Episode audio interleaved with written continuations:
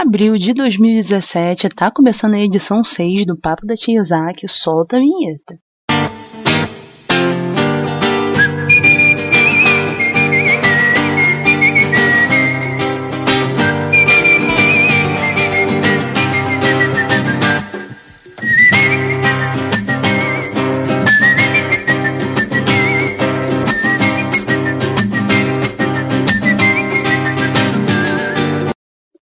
Aí, estamos ao vivo para todas as 52 terras com o Papo da Tia Zaki, o seu programa de nerdices e comentários aleatórios do Armadura Nerd.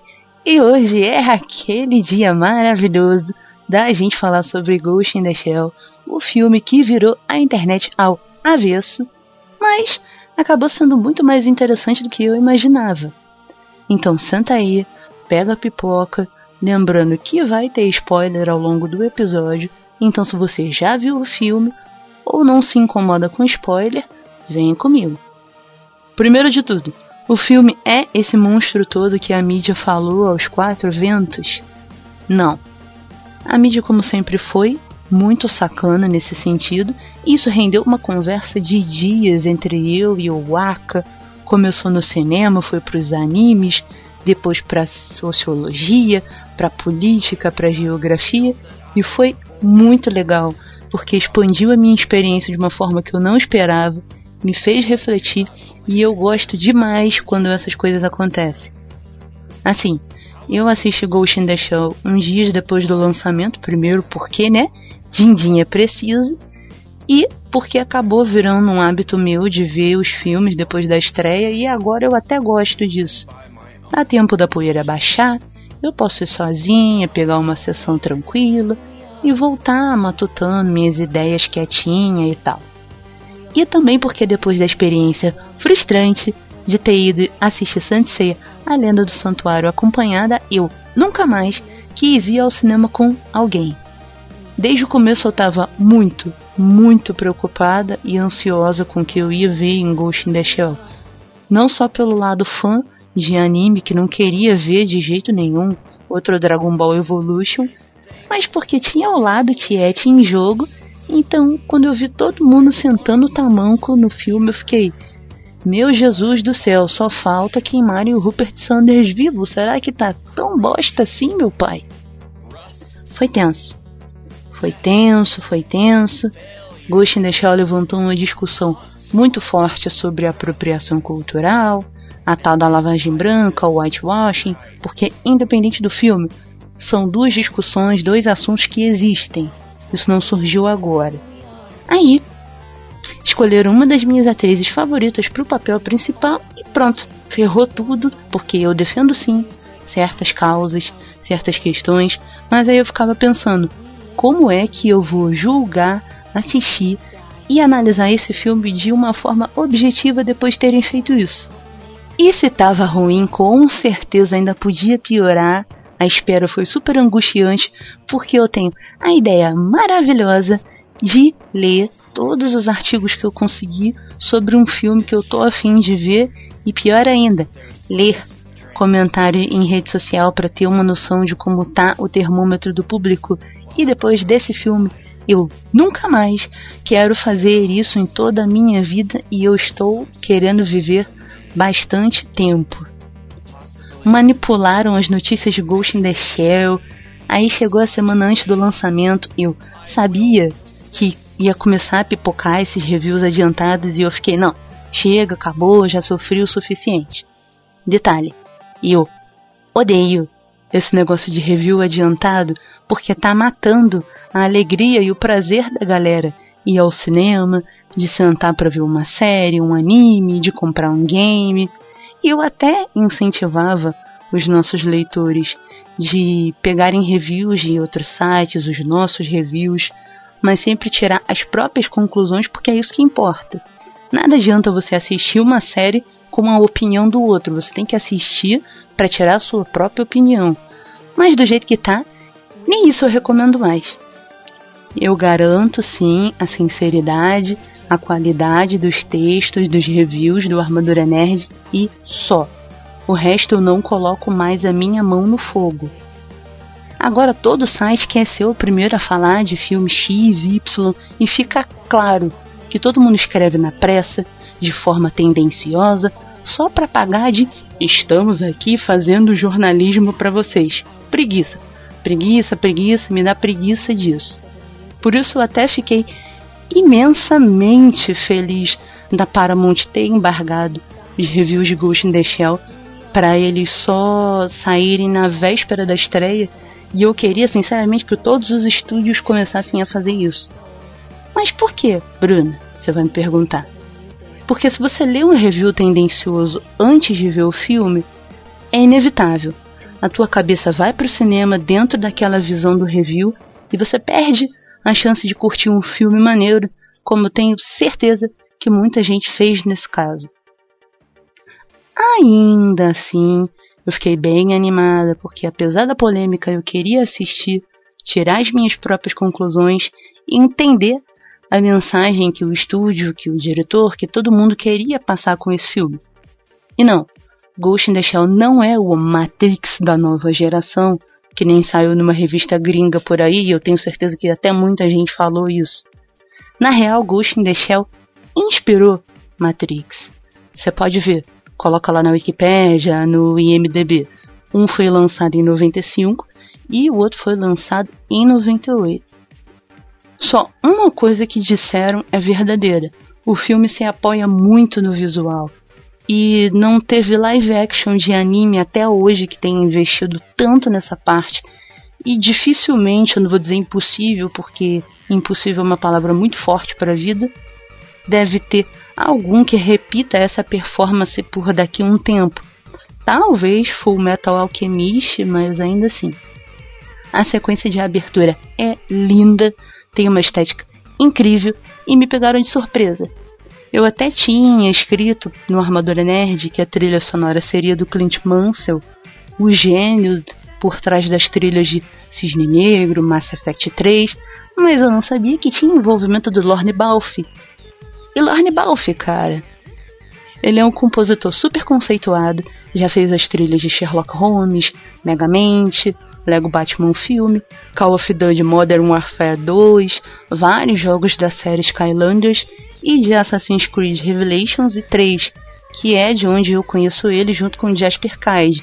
E eu me apego muito a esses detalhes porque eu também gosto muito das trilhas de Assassin's Creed. Mas, fica por aí que eu vou para o intervalo ligeiro, ligeiro, e na volta a gente continua esse mergulho profundo nessa nerdice. Você que é fã dos jogos de luta, jogador amador ou mesmo profissional, não pode deixar de conhecer o Counter Hit, o seu lugar para ficar em dia com tudo do mundo das pelejas. Entrevistas, notícias, tutoriais, avisos de eventos, links de streamings é a união da comunidade brasileira para sempre fortalecer o nosso cenário. Acesse counterhit.com.br e boa jogatina! estamos de volta, bora continuar falando. Dessa vez sobre o ritmo do filme. Os primeiros 40 minutos de Ghost in the Shell eu achei que ficou meio corrido demais, porque eu queria curtir o visual, queria entender a história, só que tava avançando um pouco rápido para eu conseguir fazer tudo isso ao mesmo tempo. Eu fiquei até com a sensação de que queimaram umas cenas muito boas sem explorar melhor, tipo quando a Major tenta descobrir quem é o cara que hackeou as geixas e começa tipo um ataque de zumbis e eu achei essa cena super tensa, mas infelizmente ela foi um pouco curta. Mas depois que passa a primeira hora, a sensação de correria diminui. Isso foi até importante porque o filme não traz respostas prontas. Ele constrói as coisas, você tem que entender. Nesse ponto, meio que me lembrou Oblivion com Tom Cruise. Por exemplo, o Batou não começa o filme com aqueles olhos high-tech que ele tem, mas o filme criou uma situação muito bem pensada e natural que motiva ele fazer esse upgrade e ganhar esses olhos que foi ter sido vítima de uma explosão.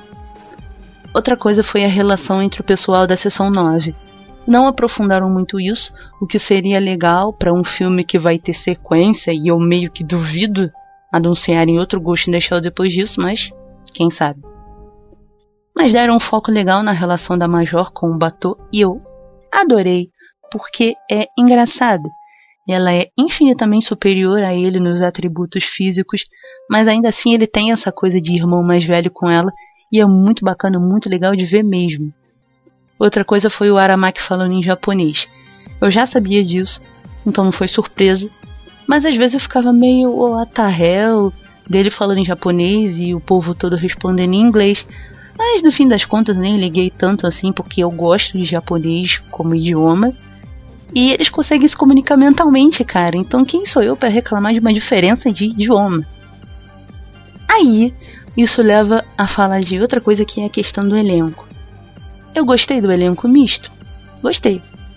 O Tim Han, que fez o Togusa, não é japonês, ele é de Singapura. O Lazar Hatware, que fez o Carlos Ishikawa, é australiano de ascendência fijiana, ou seja, Ilhas Fiji. O Yumitaka Izumihara, que fez o Saito, ele sim é japonês. O Borma é interpretado por um ator do Zimbábue, cara. Zimbábue, isso é muito legal. O Tawada Manimon. E a Ladria, personagem da Danusia Samal, que é de Londres, é o caso mais interessante porque ela foi criada do zero. Não existe nada no material de origem e foi uma forma bem bacana de acrescentar sem agredir o trabalho original. O Aramaki foi interpretado pelo Beat Takeshi e, cara, o visual dele gritou uma referência ao Aramaki do anime. O Takeshi passou muito bem a postura de chefe, aquele ar de sabedoria que você espera de um cara que é tipo um sensei.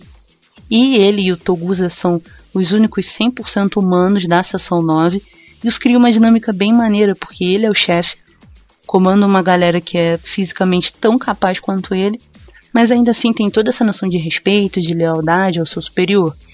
O povo da Ranca não é assim, ó, oh, digno de Oscar, mas a atuação deles cumpre as obrigações e é satisfatória. Eu gostei um pouquinho mais da Juliette Binotti como a doutora Owlet. O Cutter foi interpretado pelo Peter Ferdinando e é aquele típico executivo branco sem escrúpulos, um clichê monstro, mas que foi um mal necessário para esse filme. E o piloto Asbaek ficou incrível como Batu. Ele tem todos os traços físicos do personagem, e quando eu penso num cara que é o braço direito da Major, eu penso em alguém com a presença dele. Fora que ele trabalhando com ela sem interesse romântico é uma ofensa a essa sociedade que romantiza até a relação abusiva e eu adoro. Tem mais que ofender mesmo. O Michael Pitt, que fez o Ideo Cuse, mandou super bem também. Ele foi uma fusão de traços do Homem Riso e do Mestre das Marionetes, então ficou sofrido, misterioso, o que não acontece na história de origem dele. Ficou um lance meio bizarro, mas legal. E aqui vale o parêntese já que os sites não quiseram explicar. O Hideo Kaze original não é vilão, vilão. Na infância ele sobrevive a um grave acidente de avião, que é o mesmo da onde a Motoko sobrevive. Os dois passam por esse upgrade e mais pra frente ele vira um membro da Individual Eleven, que é uma organização terrorista que faz o movimento de independência dos refugiados no Japão. O ideu do filme é deveras interessante porque, um, ele tem realmente essa ligação pessoal com a Major, que deixa ela na desconfiança de que ele pode estar realmente falando a verdade. 2. Ele é o chamado Hacker Ultimate, igual o Homem Riso, que permite ele chegar até a Major. E 3. Ele tem toda essa raiva da Ranca Robotics, porque é um traço do mestre das marionetes. Ele é criado e depois dá uma louca nele, e ele fica com essas tendências psicopatas assassinas. Foi um personagem bem construído, que teve vida curta, mas novamente cumpriu o propósito dele de descobrir quem ele era e passou a mente dele adiante para Major depois do mergulho profundo. Aí sim, nós chegamos ao olho do furacão, então eu faço mais uma pausa para a gente voltar sem intervalo e dar muita tamancada conversando sobre a Major, as mudanças que fizeram na história dela e tudo mais. Quem diz que mulher não manja do mundo nerd, meu povo? Com a Gisele Henriques você fica por dia das notícias sobre games, TV, cinema, tem podcast para se divertir e todas aquelas coisinhas nerds que eu e você não vivemos sem. Acesse agora giseleenriques.com e divirta-se. Voltamos! E hoje já digo de cara. O roteiro driblou de uma forma muito bem sacada toda a polêmica racista. E eu digo isso de forma até engraçada porque o que eles fizeram tem todo sentido e não ficou fora do contexto.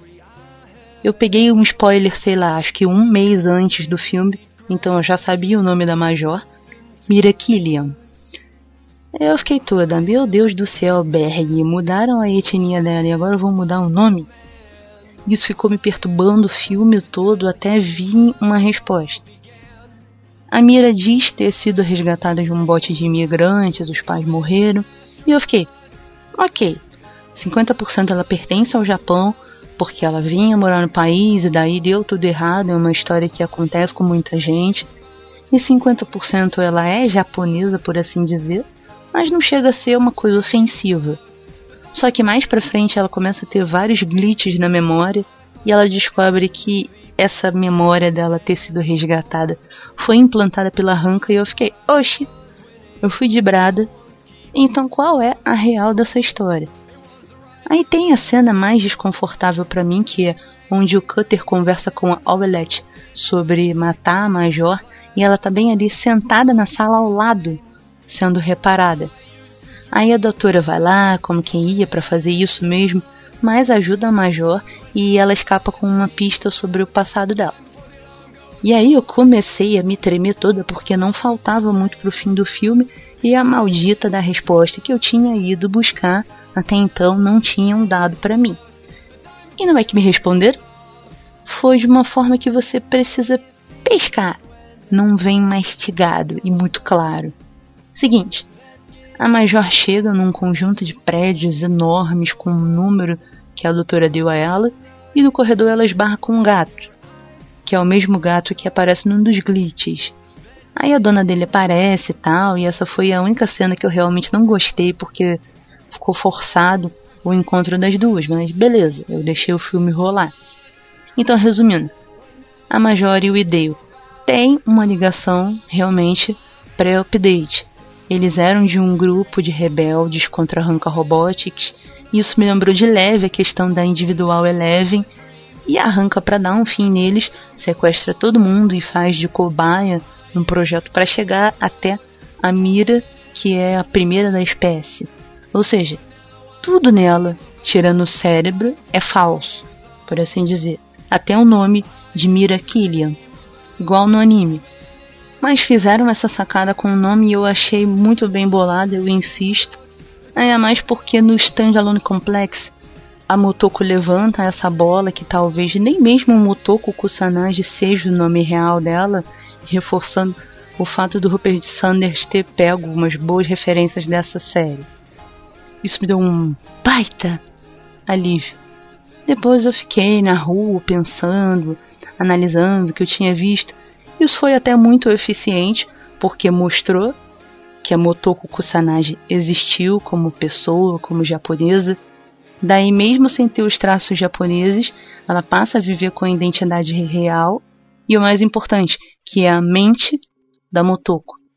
Aí fica aquela pergunta: Ghost in the Shell faz você se interessar pela personagem principal? Depende.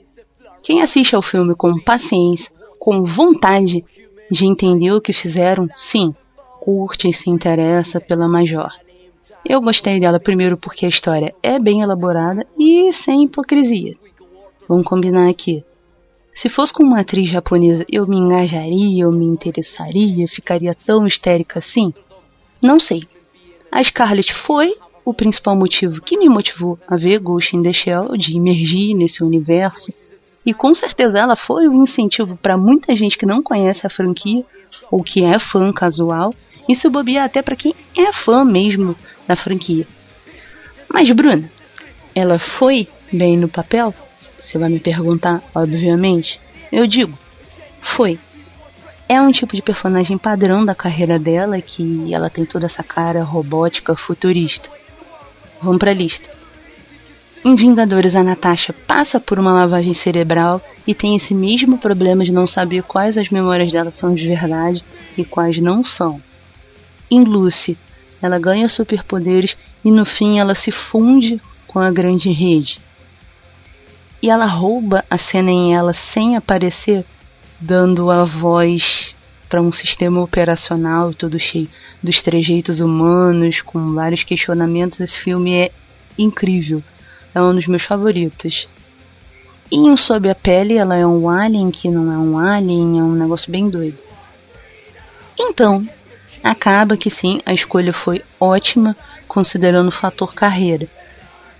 Depois divulgaram umas artes conceituais com a Margot Robbie de Major e, olha, eu me simpatizei com a Margot e tal, mas só consideraram ela pro papel por causa da popularidade como Arlequina, porque até conheciam ela por causa de Lobo de Wall Street, mas muita gente do mundo nerd só viu que ela existia depois de Esquadrão Suicida e eu me incluo nisso. E o final do filme? É bom?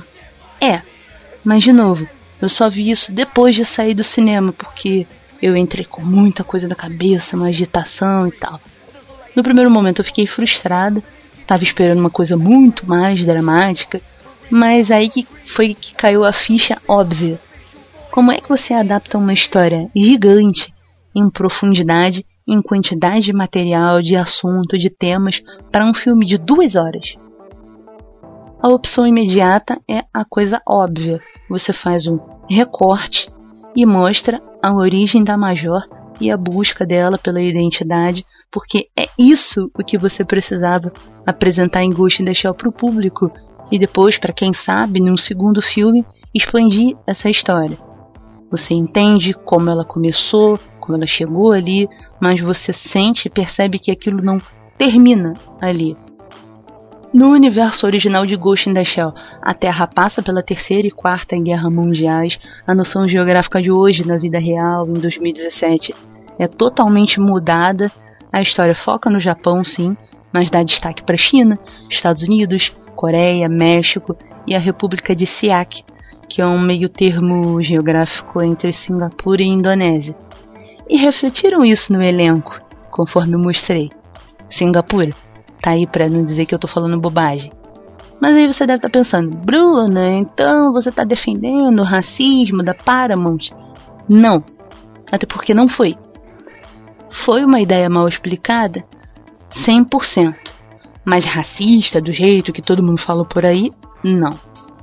A mídia faz isso. Essas distorções, essas loucuras, essas coisas é só ver o que fizeram com Rogue One. Meteram a bota nesse filme por meses por causa da questão de refilmagens, de mudarem cenas, condenaram antes mesmo da estreia.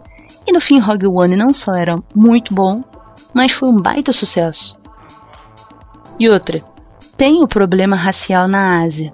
O povo de lá já fica todo atravessado quando alguém pensa em pegar uma chinesa para ser uma japonesa, por exemplo. Tipo, fizeram com Memórias de uma Geisha e falam isso até hoje. Aquele negócio de japonês é tudo xerox. E tem guerra da Ásia com a Ásia. A guerra civil japonesa, Japão atacando a Mongólia e a Austrália na Segunda Guerra Mundial, a guerra sino-japonesa entre Japão e China, os dois maiores mercados para Ghost in the Shell, as guerras do Vietnã, Coreia. Então, como é que tu faz um filme para andar nessa linha fina? Se você pega uma atriz japonesa, talvez o filme não seja tão bem recebido na China. E não faturar na China é sentença de morte para qualquer filme. Vide, por exemplo, o caso ao contrário de Velozes e Furiosos 8, que teve um boost na bilheteria recorde, superou os números até de O Despertar da Força, porque a Universal Pictures fez o lançamento simultâneo em 63 mercados e na China. Mas se você faz o contrário, você ofende o Japão e vamos combinar que fica feio pra caramba porque a história de origem é japonesa. Aí você pensa que trocaram o ancião de Doutor Estranho pela Tilda Swinton, quando o original é um homem do Tibete. Existe um conflito de décadas entre China e Tibete desde 1950 Aí a escolha do Ghost in the Shell, que a gente aqui no ocidente achou que era racista, acaba sendo neutra, mercadologicamente bem pensada e até sensível, porque ela dribla, pelo menos teoricamente, uma discussão à la Memórias de uma Geisha. Pode ver que a reação dos japoneses ao filme foi muito diferente. A bilheteria na China foi muito maior do que se podia ter esperado. Ou a lá Speed Racer, que não é só o Speed Racer americano que existe, tem uma versão coreana, onde trocaram a nacionalidade do garoto, que originalmente é japonesa, e rendeu o mesmo feedback polêmico estilo Memórias de uma Geisha. A gente precisa entender uma coisa. Os filmes são lançados em dezenas e dezenas de mercados e eles precisam ter um conjunto versátil para se adaptar a esses mercados com um único material. Às vezes editado aqui e ali, com uma diferença de um país para o outro, mas é um único material. Mas como treta pouca é bobagem, tem um agravante fora dessa questão de entretenimento. Nos Estados Unidos tem muita diversidade racial, latinos, brancos, negros, mas também sobra racismo e xenofobia. Então a visão deles nesses casos fica ainda mais embaçada, mais difícil de você conciliar. Até o Brasil não é santo nessa conversa. Primeiro, o brasileiro não tem nem que se meter nessa discussão. O material de origem é do Japão, o filme é americano, então se tem alguém que tem que entrar na discussão é Japão e Estados Unidos. Ponto. Mas a gente tem essa mania de se intrometer no problema dos outros. É mais fácil a gente encarar essas coisas do que o racismo, os bairrismos e os regionalismos que existem no Brasil e que vivem dando confusão todo dia. Por que, que a gente não discute o Aqui é Brasil de Velozes e Furiosos 5? Que isso sim é uma discussão que 100% interessa ao público brasileiro. Uma crítica que fizeram é de Ghost the Shell ser muito superficial nos assuntos que ele aborda. Eu fiquei 50-50 nessa parte. 50 não dá para negar, realmente dava para aprofundar sem ficar muito maçante, mas 50% volta naquela outra questão. Como é que você faz isso em 120 minutos? Ou então, tem necessidade de fazer isso? É o seu interesse? É o seu foco fazer isso? Quem conhece Ghost in the Shell viu que tiraram do anime e foi muita coisa, teve muita referência. Quem não conhece muito ou não conhece nada, ficou na curiosidade e eu falo nesse caso por mim mesmo. Eu já conheço a franquia há anos, mas não consegui assistir nem me simpatizar muito com a história, porque eu achava meio complexo, meio dark demais, e é mesmo. Ainda mais para quem foi criado à base de Dragon Ball Z e Sansei, que é outra coisa completamente diferente. Mas eu saí do cinema com uma lista de coisas para pesquisar. Tô pensando de finalmente pegar o Standalone Complex para assistir, que é uma coisa que eu quero fazer há tempos, desde antes do filme ser lançado. E aí? E se eu me intimido com essa caça às bruxas que o pessoal fez? E se eu faço uma de Maria vai com as outras? Quando você entra numa dessas, você tá até impedindo que as outras pessoas virem fãs da nerdice que você tanto gosta, mas só aceita que as pessoas comecem a gostar do mesmo jeito que você ou do jeito que você acha certo. Gente, gostar é gostar, não tem fórmula pronta. Você começa do jeito que começar, continua do jeito que tiver que continuar. O importante é você gostar daquilo. Ponto. O filme não vai ganhar 20 estatuetas do Oscar, mas quando que um live action de anime ganhou? Essa mania na internet de olhar as coisas pela perspectiva do hate, do copo meio vazio, tá tirando a graça da situação toda. Você vê um filme pensando do que ele podia ter sido e não do que ele foi. Então sim, Ghost in the Shell me divertiu, embalou, teve ação e levantou uma listinha de assuntos muito interessantes, tipo consenso. Durante o filme todo, a Major precisa dar o consenso dela para certas ações, e eu achei isso sensacional numa era onde a gente tanto fala desse assunto, as mulheres exigindo mais os direitos delas, principalmente o direito de dizer não. A liberdade de expressão, que vai até de encontro a essa questão dos sites e da mídia, que manipularam a informação tudo pelo interesse dos cliques e dos views. E ninguém se interessou em criticar pela sinceridade, só pelo marketing da polêmica. E eu falo isso com toda a segurança do mundo porque eu sou publicitária. Então, cara, um publicitário sente o cheiro dessas coisas de longe. Outro exemplo é a própria Origina Motoko no filme. Ela era desse grupo rebelde e aí chegou alguém maior e subjugou todo mundo. Então é aquilo. Até onde é que você tem liberdade? Você é livre porque você quer ou você é livre porque deixam você ser? O motivo do jornalismo ruim são os sites com conteúdo ruim ou é o internauta que dá view e dá clique para o conteúdo que ele tanto reclama? Aí tem a confiança, que é outro assunto que vive sendo debatido nesse mundo cheio de amigo que é amigo quando precisa de você, mas se você inventa de precisar deles, o que que acontece? Some todo mundo, tá todo muito ocupado, liga depois, a gente tem que combinar e tal. E o avanço da tecnologia e como a gente lida com isso. Células tronco, nanotecnologia, carro elétrico, impressora 3D, celular que é mais moderno que o computador. Como é que a gente está lidando com isso? Do jeito que a gente está usando isso, essas coisas podem se virar contra a gente? Já estão se virando contra a gente? Em parte sim. Você vê aí o anonimato da web, os crimes que a internet causa e incentiva, as leis que estão paradas no tempo não acompanharam essa mudança, o ódio e a covardia nos comentários do Facebook, do YouTube, a influência dos youtubers que muitas vezes essas pessoas não têm noção do poder que eles têm, dessa capacidade de estar se comunicando com milhões, ou às vezes até tem noção desse poder e se comunica de uma forma tendenciosa do mesmo jeito. Acabou que Ghost in the Shell me ensinou muito mais do que eu tinha previsto. E eu amei, eu me diverti demais. Os mais de 152 milhões de bilheteria global enquanto eu tô gravando esse episódio estão aí de prova que não são os bilhões de Star Wars, mas esse filme acabou se tornando um dos, se não for o live action de anime mais lucrativo. Para você ter uma ideia, Speed Racer, esse o Speed Racer americano, teve quase 94 milhões de dólares de bilheteria global, mais o orçamento de 120 milhões, ou seja, deu prejuízo. Enquanto Ghost in the Shell teve orçamento de 110 milhões e tá com um lucro pequeno, mas tá com um lucro, diferente do que a mídia ficou insistindo em dizer que daria prejuízo. Então é isso, se você gostou dessa tamancada no tanque da moto das polêmicas, deixa aí um feedback, confere a descrição para baixar o episódio, a playlist das músicas que tocou, segue a gente no www.armaduranerd.com.br, porque eu fui mas eu volto.